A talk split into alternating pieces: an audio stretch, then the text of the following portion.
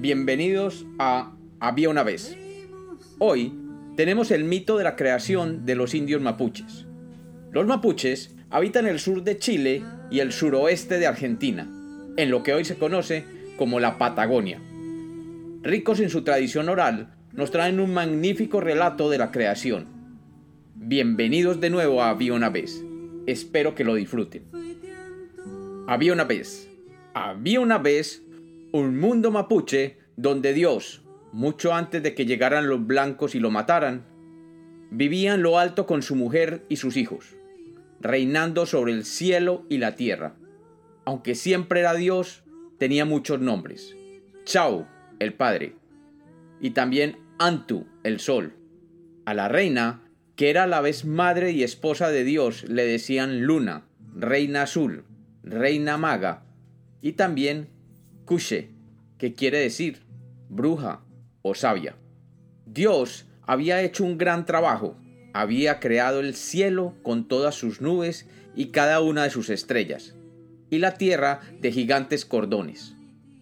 Había hecho correr los ríos y crecer los bosques, y había entreabierto sus enormes dedos para sembrar aquí y allá los animales y los hombres, los mapuches. Ahora vivía en el cielo, vigilando sus creaciones e iluminando durante el día su reino inmenso. De noche, la reina tomaba su puesto y salía a cuidar el sueño de las criaturas.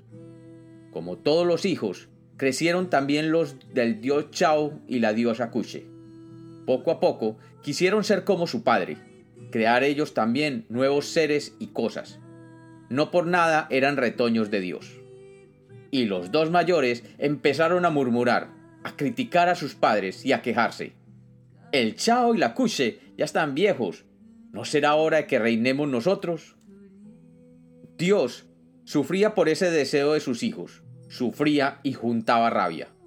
Esa rabia trataba de barrer la Kushe pidiéndole que no les diera importancia, que los perdonara.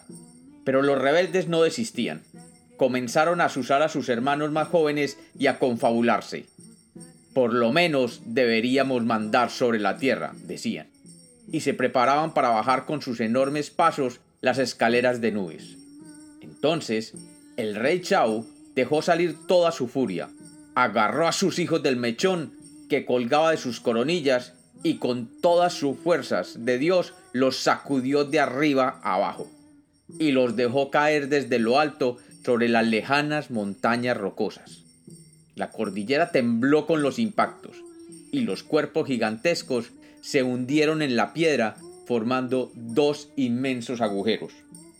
Mientras la furia de Dios se deshacía en rayos de fuego, Madre Luna se precipitó entre las nubes y se puso a llorar lágrimas enormes que caían sobre las montañas. Lavaban de una vez sus paredes de piedra e inundaban rápidamente aquellos profundos hoyos. Así se formaron los dos lagos vecinos, el Lacar y el Lolog, brillantes como la misma cara de Couché, hondos como su pena. Entonces, el gran Shao quiso atenuar el castigo, permitió que la vida volviera a los cuerpos despedazados y los convirtió en la enorme culebra alada encargada de llenar los mares y los lagos, llamada Kaikai Filú. Pero príncipes o serpientes seguían albergando el deseo de derrotar a Dios y reinar de una vez por sobre todas las cosas. Rabiosa, impotente, Kaikai Filú se llenó de odio contra Chau y los mapuches, sus protegidos. Y por eso azota el agua de los lagos con su enorme cola levantando olas espumosas. Se revuelve hasta formar remolinos devoradores, empuja la marejada contra los flancos de las montañas, queriendo alcanzar los refugios de hombres y animales, y reptando por debajo de la tierra, provocando terremotos con la agitación enloquecida de sus alas rojas. Al darse cuenta de que sus criaturas corrían grave riesgo, el dios Chau buscó una arcilla especial y modeló una serpiente buena. Dijo, Ten Ten, ese es tu nombre. Y con esas palabras le dio vida. Y antes de dejarla bajar a la tierra, agregó, Tu misión es vigilar a Kaikai Filú. Cuando veas que comienza a agitar el agua del lago, tienes que prevenir a la gente para que busque refugio y se ponga a salvo. Pasó el tiempo. Y el dios Chau decidió enviar a otros de sus hijos a la tierra, para tener informes de lo que sucedía, y así llevar sus instrucciones a los mapuches. Él mismo quiso bajar y ver con sus propios ojos los frutos de su obra. Dios apareció un día entre los mapuches como si fuera uno más, oscuro, cubierto con un cuero y con la cabeza desnuda. Les enseñó a cumplir los trabajos y respetar el tiempo, el arte de la siembra y la cosecha, la elección de las semillas y la conservación de los alimentos. Y les hizo un gran regalo, el fuego. Así fue como Dios ganó otro nombre, Kume Huenú, que quiere decir lo bueno del cielo. El dios Chao volvió a su casa y pasó otro tiempo muy largo, tan largo que la gente se fue olvidando de muchas enseñanzas que había recibido. Dejó de ser buena y empezó a pelearse entre sí. Ya no había quien hiciera escuchar los consejos de Dios. Los propios descendientes de sus hijos hablaban de sus antepasados sin ningún respeto. Y mientras se quejaban de todo e insultaban mirando al cielo, los hombres se robaban y se asesinaban entre ellos. Cada vez que se asomaba a contemplar el estado de su creación, el gran Chau se daba vuelta enseguida y apretaba los labios con amargura. Así empezó otra vez a juntar su rabia divina, hasta que decidió recurrir a Kai Kai Filu, y a éste le dijo, quiero que agites una vez más el agua del lago, que la superficie se ponga oscura, que chasqueen las olas unas contra otras, y salte la espuma blanca, a ver si un buen susto hace que los hombres cambien su conducta. Pero esto también lo escuchó Tenten, la culebra buena, que vivía en la montaña de la salvación. Enseguida lanzó un silbido de alerta, la aguda contraseña que se coló por todas las quebradas como si fuera un viento, convocando a todos los mapuches al cerro Tenten. Y el pueblo, lleno de miedo, comenzó la escalada.